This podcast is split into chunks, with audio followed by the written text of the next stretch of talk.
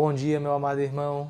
É, estamos aqui mais um dia juntos, dando sequência a essa série de devocionais. Espero que Deus tenha falado ao seu coração através do Espírito Santo e que você também tenha meditado né, ao longo dessa semana sobre a maneira como você tem usado a sua língua. E eu gostaria hoje de falar sobre um texto que está lá em Colossenses 4, 6.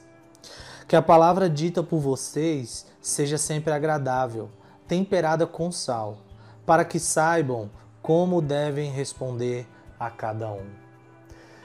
Esse é um versículo em que Paulo está chegando ao final dessa carta aos Colossenses e anteriormente a esse versículo ele pede uma oração para que seja aberta uma porta para que ele pudesse pregar a palavra de Deus. Então esse versículo ele está relacionado à proclamação do evangelho.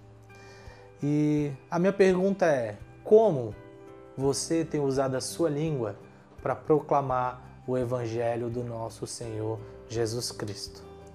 E nesse versículo é interessante que Paulo ele fala que a nossa palavra deve ser temperada com sal. Eu gostaria de fazer duas observações. A primeira é: você já comeu uma picanha sem sal? Pois é, uma picanha sem sal, ela fica totalmente sem gosto. Agora, uma picanha com sal, uma picanha temperada, ela é agradável ao nosso paladar. Pense nisso. Paulo então está falando para essa igreja e fala para todos nós hoje que a nossa palavra deve ser temperada com sal. Deve ser uma palavra agradável. E lembre-se também de Jesus, que é a segunda observação, quando fala que nós devemos ser sal da terra.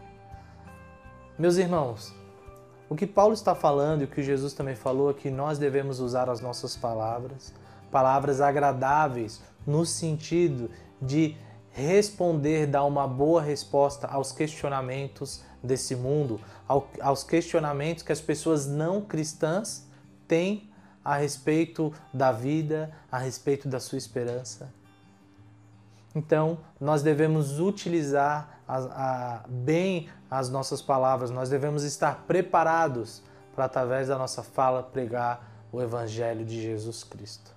Então, pense nisso. As palavras têm poder e a palavra de Deus tem poder de transformar vidas. Um grande abraço e Deus te abençoe.